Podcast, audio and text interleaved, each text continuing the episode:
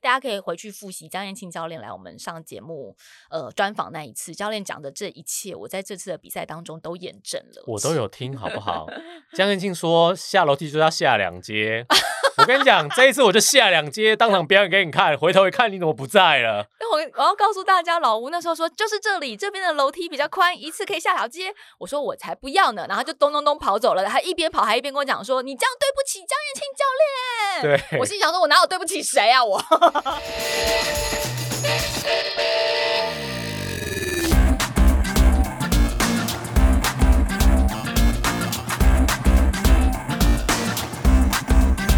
欢迎来到运动人的 Pancake，我是 Windy，我是老吴。今天我们的录音间真的非常的 pan，这个录音室就是一个 Pancake，因为我全身都很痛。那我感觉到乳酸都快要溢出我的皮肤了。我我今天最痛的地方大概是腰吧，因为我连起床的时候腰杆子都有点打不直呢。我腰背。大腿、小腿全部都很痛，跟各位还有脚底，是是是，跟各位报告一下，因为我们两个人在录音的前一天，我们去参加了 No Face One Hundred 的五十 K 越野赛。嗯，那我们两个人都比完了，花了十一个半小时左右的时间，跑完了五十公里，然后爬升了大概两千三百多公尺的一个越野赛。这是 Windy 的第一场超马，是的，老吴的第二场越野跑跟第二场超马。对。这场这最后一场吧。现在的心情差不多就是这样。暂时不要跟我说什么有关马，就先把这件事情就先画上一个句点吧。越野跑啊什么的，就是先不要找我。越野跑先不会。我今天本来碰面的时候还想问你说，要不要报那个龙虎凤？因为龙虎凤的团报出来了，我想说要不要跑一下龙虎凤啊？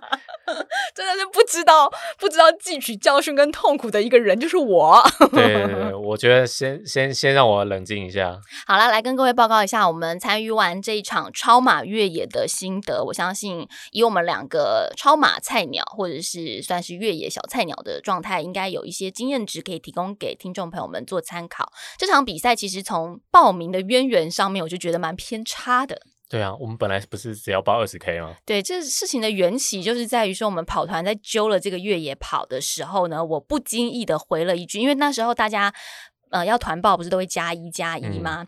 然后结果我看到很多的我们跑跑团的男生朋友们都是加一加在二十 K，连很厉害的像一哥什么，他们都是二十 K 二十 K 加一加一，我就不经意的讲了一句说。嗯，我以为男生们都会想要跑五十 K 耶，结果我们跑团的就是经理人 夫人呢，她就说，嗯，温迪自己心里面是不是想跑五十？然后我就开玩笑的说了一句，说老吴跑我就跟跑。不，我根本没加一啊，我连那个群主都还没加，好不好？老吴那时候根本不在 那个群，我连那个群主都还没加，好不好？不是，然后我就讲说老吴加一我就加一，那。夫人就说好，然后就把老吴给加进了这个群组，接着就直接把老吴填在了五十 K 的。对，我都不知道发生什么事哎，到底干我什么事啊？但是因为我是一个受害者啊。但因为我们前面就是讨论了这个五十 K 的报名可能性之后呢，其中就有一位我们的好朋友，超级好朋友杨浩明先生，嗯，有一位跑友就说，其实杨浩明心里面想要报五十 K，只是因为没有人陪他，所以他填二十 K。就杨浩明就回，我记得他就是回说啊，谢谢你们帮我说出心里话或什么之类的。接着杨浩明就决定要报五十 K 了。然后我本来只是开玩笑说老吴报我就报，之后杨浩明加到五十 K，我就想，哎。让让小明自己一个人去跑五十 K，这样他也很傻逼戏吧？好像不是很够义气耶。结果阴错阳差之下，我跟老吴就成为了五十 K 的成员。然后跑完以后就觉得，哎，妇人之仁呐，你干嘛可怜他呢？就让他自己去跑五十 K 就好，他才不会傻逼戏嘞。我们可怜他，谁来可怜我们呢？可怜我们呢？我们比较可怜吧？因为刚刚跑完二十 K 的人开开心心在那边拍照。对我看到他们照片，我就觉得非常不开心。十 K 的人拍的更开心。对他们早上去起点就把会场漂漂亮亮开一轮，嗯然后回到终点以后，大家又漂漂亮亮的拍了一轮。嗯哼，我们早上去会场的时候天还黑，没办法拍。我们回到会场的时候正在下大雨，也没办法拍。嗯，为什么照片都没？哦，跟大家报告一下这场比赛大概是什么样的感觉呢？路线上面老吴是最清楚的了，我觉得这一点非常棒。老吴他因为。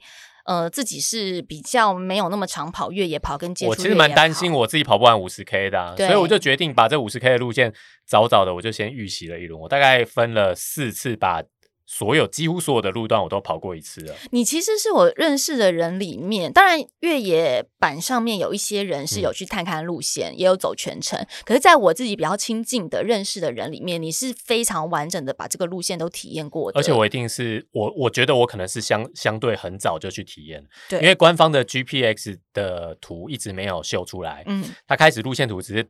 它只是贴一张 JPG 的图，你知道吗？对，就是象征性的告诉大家，我们路线大概是这样。我就把 JPG 的图放大，然后对应到地图上，然后我自己用手描了一张路线图出来，然后我就把它切成好几份，自己去跑。老吴简直就是一个学霸的精神跟概念。我跟你讲，我就是好学生。你把你建中高材生以及正大高材生的这个潜能，还有你读书上面。能够专长的地方，在运动的项目上也发挥的淋漓尽致。对，可是我发，我突然发现大家都觉得你有病。你以前报告应该是做的挺好的，对不对？哎，我很认真，好不好？哎，那你就是因为我觉得这大概是新手的通病，因为你没做过的事情，你就会担心，你担心，你就会想要多准备一些。我觉得这种东西准备准备的多，总比准备的少好吧？我觉得老吴就这样讲是非常有道理，我也觉得很钦佩。可是真的不是每个人都做得到诶。你说新手就会比较担心，就会多做一点功课。可是运动界有多少新手都是属于就是我有拱大，然后我就是拼了命的想办法去达成，或是靠着意志。可是事实证明，我们这次有准备，真的是比较踏实一点。如果没准备的话，我真的觉得我半路可能就先坐火车回家。呃，你比较踏实啦，我是没什么差。你们是不是都是觉得，因为我有准备，所以跟着我就比较踏实？不是，是因为我知道在越野跑当中，有时候就是大自然的变化非常的大，不是所有东西都可以准备的来了。对，然后再加上就是说，因为不可能。就算很了解路线，也有可能会有一些差异，或者是天气会左右一切。所以我自己是觉得越野它就是一个要去克服大自然跟适应大自然的状态。所以我觉得说，当当然，因为其中有几段路线我以前也走过，或者是说大部分的你都走过了，对我都走过，所以大概山径你都走过了。我就有一些是我们之前就去走过的路。对，然后还有一个原因就是我刚刚讲的，就是大自然。你知道，像我们今年比那个桃园市场杯越野车赛，就是之前这个主办单位。赛道规划就是阿丹的工作室嘛，丹和工作室。然后丹和工作室他们把路线规划出来之后，我身边很多越野车友都去骑啊，试骑试骑试骑完之后，结果到比赛前大概三天还是四天开始下大雨，然后下完大雨之后，所有的路都被冲的完全不一样。结果一五一就在那个他的 FB 上面分享了一段说啊下大雨，所以赛道那个都已经跟之前的不同了。那之前来骑的人抱歉喽，这样抱歉喽，就是。都没正常了，前面的已经拢无讲啊，对，前面的都不算了哟，请大家打掉重练喽，这样子。所以大自然越野就是这样子，嗯下了一场雨，或者是说呃有一些什么不同的因素，随时都有可能改变赛道上的状态。哦，不过我觉得实际上去参加比赛，跟我们事前预习的确会有。非常大的落差。对，老吴既然做了这么完整的功课，也请老吴来跟听众朋友介绍一下这次的赛道大概是整体的路线上面，还有比如越野占比跟地形上面是什么样的分配。嗯，这一次的路线呢，官方说越野占比大概占百分之八十吧。嗯，但我们后来发现很多跑友回来回复都说这什么八十，大概只有五十吧。但我觉得大家对越野的定义大概不太一样啊。当然我不是越野咖嘛，所以我大概可以理解他说的百分之八十呢，大约是只要不是柏油路的，它大概就算越野路线。嗯，但是其实有很多路段呢，它不是柏油路，但是它也是铺装道路。哦，譬如说，它可能是水泥的产业道路，是，或者是它可能就是人工设置好的步道跟阶梯，嗯，那这些虽然不是途径，但是它也不是柏油路，所以也许它就都算在越野的道路里面去了，嗯，但是呢，实际上你去跑的时候，你就会发现，第一个，呃，铺装道路很多，然后柏油路也不少，然后再很多呢都是淡蓝古道。那我们也知道这几年淡蓝古道就整修的非常的好，嗯，所以很多地方它也许是有人工的铺装，或者是它已经整修的非常好走了，嗯，所以这些步道，然后再加上还有这个呃三貂岭的瀑布群的步道，也都是很多人走呃设备蛮完善的步道，所以基本上可能对越野咖想象中那些会把全身都玩的很泥泞的状态，可能就不一样，嗯，对，但是我觉得呢，对于我这个越野新手来讲的话，哦，这样也好，因为你知道我们常常会经过马路。我就有一种我随时撤退都有机会可以上车的安心感。悠游卡跟零钱请带好，这样，不然你就是一直在山林里面，你都不知道什么时候会出去。嗯，那你就会担心，万一我在里面摔了啊、伤了啊，我肚子饿了啊，哦，你就前不着村后不着店，这种不安全感感觉蛮强烈的。对，其实我自己以我来讲，我是比较喜欢山径的越野跑者。以我来看，我在赛前看到有一些板上的讨论说越野比例其实没那么高，可是我自己实际这样去跑之后，我觉得越野林道比例算高的。嗯，只是就像老吴说的，也许有一些林道上面的这种人工阶梯啦，或是铁梯的架设，可能比较不符合大家的期待。但是其实撇除掉所谓的柏油跟水泥路，我觉得还是有蛮多山径路线的哟。只是说在山径里面。我觉得会让大家。印象或者是呃越野咖觉得我比较没有办法展现所谓的技巧，或者是我比较没有办法英雄式下坡，是因为即便在山径里面阶梯石阶还是蛮多的。哦，对对。可是如果说只要是在森林，比如说对我来讲，我的越野定义是在森林里面，我觉得它就是算 off road 的状态。那如果是以这个我自己的想法跟定义的话，我觉得它其实越野比例还是蛮多的。对，大概是在金瓜石跟瑞芳猴洞一带的著名的步道都。涵盖在里面，对，譬如说大出坑步道啦、金字碑古道啊、复兴矿坑的步道。三雕岭的瀑布群的步道，一直到我们回来的走到灿光寮古道跟那个杨廷里古道，这些都是在淡蓝古道系统里面，我们这次五十 K 里面可以一次走完的。对，所以我觉得还蛮划算的。是的，所以我觉得只要是在森林里面，对我来说就算。所以这个越野比例其实可能每个人心中的定义会有点点不同。那当然，对一些越野前辈来讲的话，也许不符合他们的期待跟要求。可是我觉得好处上面也是让更多像老吴这样的新手，是的，如果我们想要推广。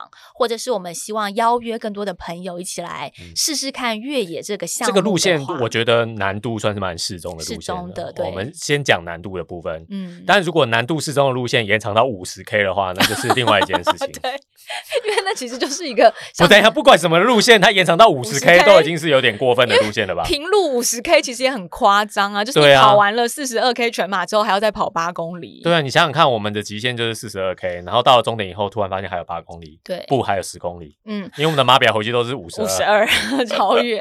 然后呢，呃，刚刚提到的是路线上面跟大家的介绍。另外，我们这个比赛是一个什么样的概念？就是老吴说，我们前面没拍到，后面没拍到，都没有美美的照片。因为这场比赛，我们五十 K 组的出发时间是凌晨的四点钟，天还没有亮。那当天，我跟老吴还有我们其他两位跑友起床的时间闹钟是设定一点半。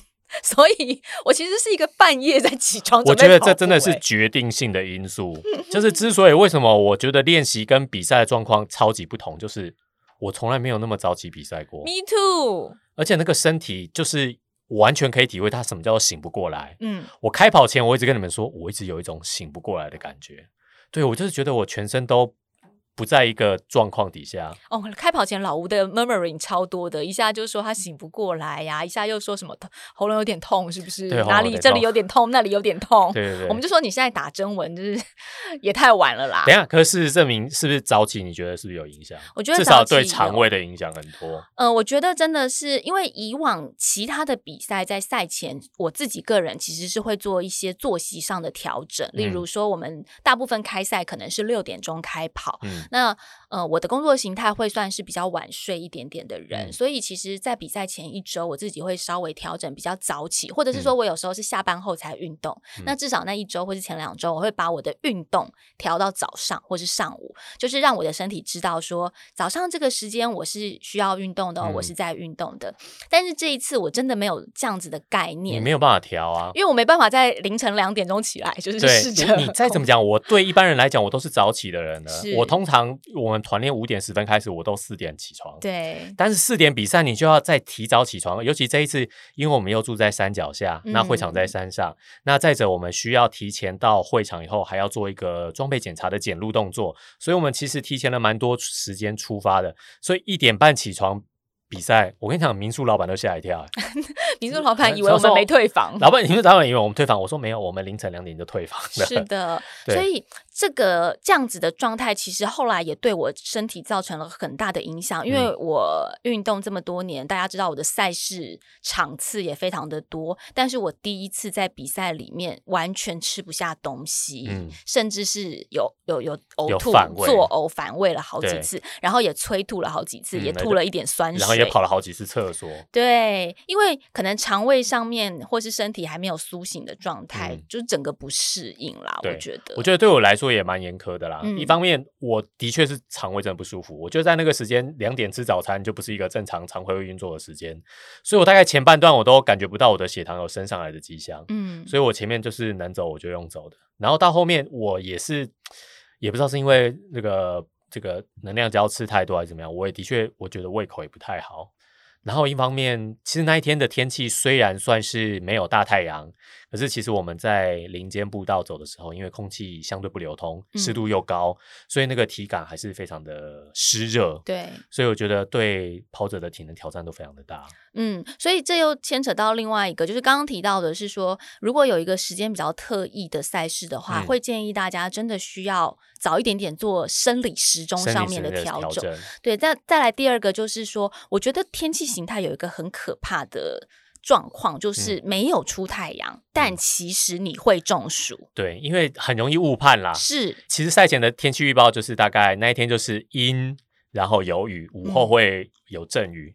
所以那时候我们都期望说啊，与其热成这样，不如你下雨好了。嗯，结果那一天迟迟到了，我们快要进终点的时候才下。对，因为空气中的湿度非常的高，非常的高，就是一直在一个要下雨不下雨的状态，很闷热的状态。那我提供像之前 Estera 垦丁站那一站，我觉得那一站就是大家预期肯定是一个大太阳艳阳天，很热，我们都有心理准备。对，那因为有心理准备的状态之下，我觉得，比如我在垦丁比赛的时候，我就会非常注意我的饮水，嗯，我会。一时时刻刻提醒自己喝一口，喝一口，小喝一口，小喝一口，对啊，都要做足。然后甚至电解质，我是吃的，我宁愿多吃电解质，我也不会省着用。但是我觉得这次的整个状态就是说，天气形态是这样还好，我就会觉得说，哎，又是五十 K 嘛，超嘛，你心里面会不会想说，你电解质一留一点到后面有状态的时候再用？可是我觉得我就是这样的心态，以至于就是等我发现我可能有点电解质不够，或者是说有点不舒服的时候再补，其实就慢了，就慢了。我中间有一段真的是超级不舒服，甚至是你的能量系统没有办法及时的供给，对，来不及供给。后来是木瓜牛奶救了我。为什么会有木瓜牛奶呢？各位听众哈，啊，根据我的做功课呢，我在赛前就已经预告大家，但我们大概在二十五 K 的时候就会经过活动车站，活动那边后，既然是车站前面就有很多的店家嘛，那刚好我们速度不快的到那边，店家也都差不多开了。我预计就是在那边，你准备要退赛的时候，就是可以坐火车去对方，再转客运回去起点就好。但是我们在那边的时候，刚好就遇到了我们能量不太足够的时候，于是我们就大胆的拿出了我们。早就私藏好的钱包，赶快去买饮料喝。对，老吴买了运动饮料，我买了木瓜牛奶。然后我一喝那个木瓜牛奶，觉得接下来有什么样的困难，我通通都可以克服，简直就是一杯神圣的木瓜牛奶呀！你就没有想过，你后面想要吐，就是因为那杯木瓜牛奶吗？我那时候喝下去，搞不好就是那个木瓜牛奶的问题，好不好？I don't know，但是我当下的爽快度是非常高的，我觉得它支撑了我，至少心灵瓦数非常的高嘛。至少它够冰了，它够冰，就是整个身体有降温的状态，就。足以支撑我继续往前走。嗯，对，那所以我觉得就是刚刚讲生理时钟也很重要。再来就是说你的补给系统，对，就是在这样子的赛事当中，我觉得越野赛它难的地方就是在于配速你也很难抓，还有你的补给大概是什么样的状态之下要补给。因为我们跑平路马的时候，或者是骑单车、三铁赛，我们会很固定的抓二十分钟、二十分钟、二十。其实这次我也是抓时间呐，可是你会发现。你虽然是你抓时间，但是你每一段时间你所耗量的强度耗掉，对你的强度其实是不同的。对，所以这对补给来说，抓时间是不是件好事？我觉得很难说。而且我跟你讲，我到后来，我后来发现我还剩了好几包胶，嗯，因为我后来已经忘记我上一包是什么时候吃的，我已经跑跑到腔掉。Me too, me too。对。没有，另外一方面就是，我觉得我们反正后面也都是用走的，应该不用吃那么多吧。没有，我觉得也有可能是因为你吃掉了我的那一碗炒米粉，所以你的能量是蛮充足的。哦，对，哦，我们一直 觉得说我们应该要，我觉得我们失策，我们赛前准备了很多咸食、甜食，我们想说我们要放在包包里面当做能量价以外的补给。但是我后来看一下选手手册，发现哎，补给站好像有提供热食啊、咸食啊，你就把你的咸食拿对各种好料，然后就把我所有其他的食物都拿出来。嗯，但是殊不知就是补给站会有什么，你真的没办法预料。对，我觉得到底就像我们刚呃所讨论的，到底越野的补给啊，你说抓时间，但强度不同。比如说我这二十分钟如果我都在上坡，我当然消耗是比较大的。嗯，那如果这二十分钟都是比较平路。的话消耗比较小，所以这个嗯，越野到底要怎么样补给？我觉得我可能还需要拿捏一下自己身体的状态，再跟大家分享。我会再请教一些前辈跟专业的营养师。可是我觉得哈，我们应该要抓一个保险的值，就是假设你真的不知道怎么补的话，你就在定时的补，然后再看身体的状况，再做弹性处理。应该是因为你至少你每一段时间都一定要补。对。我现在目前的策略，就是在经过这一场比赛之后，我自己会觉得，如果下一次我要修正的话，我会把它修正成十分钟，就是说我把这个我要进食的时间缩短，但是量减少，就是说我宁愿例如十分钟，我就先吃一口软糖。嗯。对，但是我不要拉到二十分钟，因为十分钟你的身体消耗十分钟很紧，但是我可能吃很小口，你知道就十分钟你就是维持在一个边走边吃的状态，类似啊。但是就是像我们爬山的时候也是这样啊，有时候爬山我们是不停下来休息，但是就是一路走一路慢慢嚼面包，慢慢嚼嗑瓜子或是之类的状态。所以我觉得下一次如果我还有机会报这个长距离的越野赛的话，也许我在我的补给状态上的调整不一定是十分钟啦，但是我是告诉听众说，我会把这个。以往我在平地路跑当中抓二十分钟或者三十分钟的补给，我会再缩一些，然后分量不要那么多。可是我一直维持着有在稍微进食、稍微进食的状态，也许我的能量转换上面就会比较平稳一些，也会比较充足。那我这次的方法是因为我之前走过嘛，嗯，所以我大概了解那个强度，我去试了一下，我就自己定一个，我每四十分钟要吃一包胶。四十分钟太久了，呃，四十分钟很多了。越野耶，我们以前跑步的马拉松的时候，三十分钟吃一包嘞。那你怎么会四十分钟那么久？因为我们常常用走的。可是你用走的，但是你在爬起来啊，没有跑起来。可是你在就是上坡的时候，你消耗的肌肉能量还是很高的呀。对，但是我哎，跑马拉松消耗的其实真的也不少。是啊，所以我我稍微试了一下了，我大概试了一下，我前几次都觉得四十分钟是 OK 的。嗯，那一方面我不想太频繁的吃啊，因为我知道我吃胶吃太多。肠胃就会有不适的状况，嗯，所以我之前试大概就四十分钟一次，但四十分钟就是因为太不整数了，所以说试跑的时候，对对对，我试跑的试走的时候，我就我就都都都吃都吃，嗯，那我就觉得没有觉得肚子饿的时候，我就觉得这样 OK。我觉得四十分钟很难算，所以最好的方法还是你定好时间你就定闹钟，手表都有闹钟功能，就是每四十分钟 让它对，让它提醒你一次吃。因为我后来真的忘记了，我怎么算都觉得我想不起来我上一次什么时候吃，嗯，对，那我觉得。补给这件事情，就是事情要做好规划。你现场手忙脚乱的话，就来不及了。对，而且我真的认为电解质非常的重要。在大太阳的时候，我们会注意；可是，在阴天的时候，虽然太阳没有很大，可越野的流汗量非常的大，所以那个电解质的补充绝对会比路跑赛还有铁人赛还要重要很多。我回去看那个 Garmin 的资料页面啊，然后它有一个预估你的那个。流汗的量，嗯，我看到一个我以前没看过的数字，嗯，他预估我这次的流汗量大约有一千多毫升，也就是我流了一千十公升的汗，不是一千多，是一万多，一万多，一万多，一万对，一万多毫升，就是我流了十公升的量。我想说，等一下，我们一瓶可乐那个是七百五十 CC 嘛？对啊，我想说，你是不是写错？一万多，那所以你是七。我们算一瓶可乐算一千好了，所以你你留了十瓶可乐，我觉得他是 不知道怎么算的。但是因为我的确觉得流汗流很多，而且我也喝水喝很多，然后我喝完水以后，我还你知道干嘛？我们赛后去尿尿都会黄的哦，对啊，解不出尿来那种感觉，所以我觉得真的。流汗量多到你真的不如果不注意补给的话，你身体就会整个 shut down。是的，所以这个电解质的补给，还有就是能量补给上面，我觉得如果要参加越野跑的同学们，可能要重新评估一下。假设你是跑马拉松，或是说你是慢速爬山很习惯的人，你还是要再稍微的去抓一下自己身体的适应程度。嗯，然后老吴刚刚讲的那个流汗量，我是没有特别去看我 Gami 的数值，可是我有看一下我 Gami 的其他数据，就是你们知道比较新款。的 Garmin 表里面啊，它有一个，它有一个数据，这个数据叫做你的这个体力 percentage，就是起始，比如说我这场呃比赛一刚开始起始起跑点的体力趴数是九，HP 有多少啦？对对对，我是我我看了一下，我这场比赛开始的时候我是九十八趴，就结束的时候大家猜是多少呢？我昨天比完赛，我叫老吴还有我的朋友们猜，大家就猜说，哎，可能十几、二十几什么？我说没有，我的最后体力是一趴，就是 一趴，就是我是已经一个燃烧殆尽，我用完了，用尽了洪荒之力回到终点的感觉，好吗？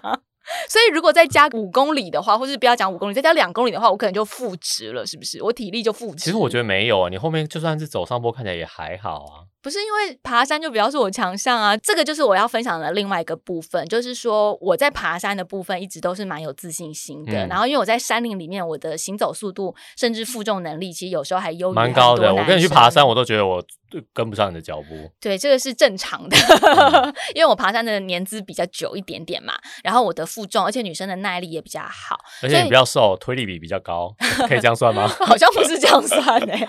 但是我自己在爬山，我知道我是可以。己走很久很远，嗯，慢慢走的人。但是我要告诉大家，江燕庆教练也有在我们节目上分享过哦，就是说，如果是一个高山或者是爬山者要跨足到越野跑的话，其实基础跑量还是非常重要。因为今天如果我比的是十 K，嗯，我有很棒的爬山经验，那我觉得不怕那些树根啊，然后可以不怕滑，这个没有问题。但是如果今天是到二十 K 的时候，哎，我有这个马拉松的经验，还有铁人的经验值、铁人的体能，我也还是可以负荷。但是到了五十 K，它是一个超马的距离。这时候如果没有堆叠跑量的话，只靠爬山的走，因为爬山我们毕竟是行走，但是跑你还是要用到整个身体的肌群、臀肌、大腿、小腿，所以我的跑量堆叠不够的状态之下，其实我到后段。我的身体就会非常的痛苦，基础体能没有办法跟上。对，因为跑量都没堆起来嘛。但老吴说，我后面看起来走楼梯走上坡还是很 OK。那是因为我爬山，因为我那我们那时候已经停下来用走的了。那我是用我爬山的基础在负荷这些。可是你叫我跑起来，我就是跑不起来了，因为我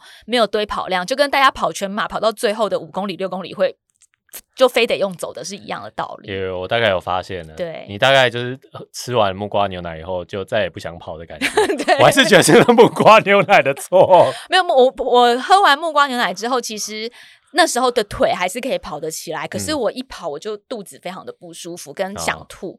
然后等到再更后面的时候，我是连腿也不想跑了，我也不想跑了。在在更后面的时候，我其实身体又比较恢复了，就是没那么想吐。啊，但我们强度也下降了，可能就身肠胃比较不就比较没没。所以我要告诉大家说，当你要报一个比较长距离的赛事，还是要练够啊，还是要练够，跑量还是要堆。就是你只要是超过二十 K，我觉得就非得堆跑量不可。那至于技巧，就是越野的技巧跟登山的技巧这些的话，就是另外再去做练习。大家可以回去复习江燕庆教练来我们上节目呃专访那一次，教练讲的这一切，我在这次的比赛当中都验证了。我都有听，好不好？江燕庆说下楼梯就要下两阶。我跟你讲，这一次我就下两阶，当场表演给你看。回头一看，你怎么不在了？我我要告诉大家，老吴那时候说就是这里，这边的楼梯比较宽，一次可以下条街。我说我才不要呢，然后就咚咚咚跑走了。他一边跑还一边跟我讲说：“你这样对不起江燕庆教练。”对，我心想说：“我哪有对不起谁啊？我 我很想等很久，我想说，哎，也太久了吧？你是不是慢慢走的？不是那边我就不想，因为那边跨两阶，嗯，它太宽了，所以你的腿要张得很开。我就知道你跨。完两阶之后，你的大腿绝对会增加非常多的负担，所以你自己说，你两阶跑完之后，后面你是不是后悔了？我其实但没有，我还是觉得很爽。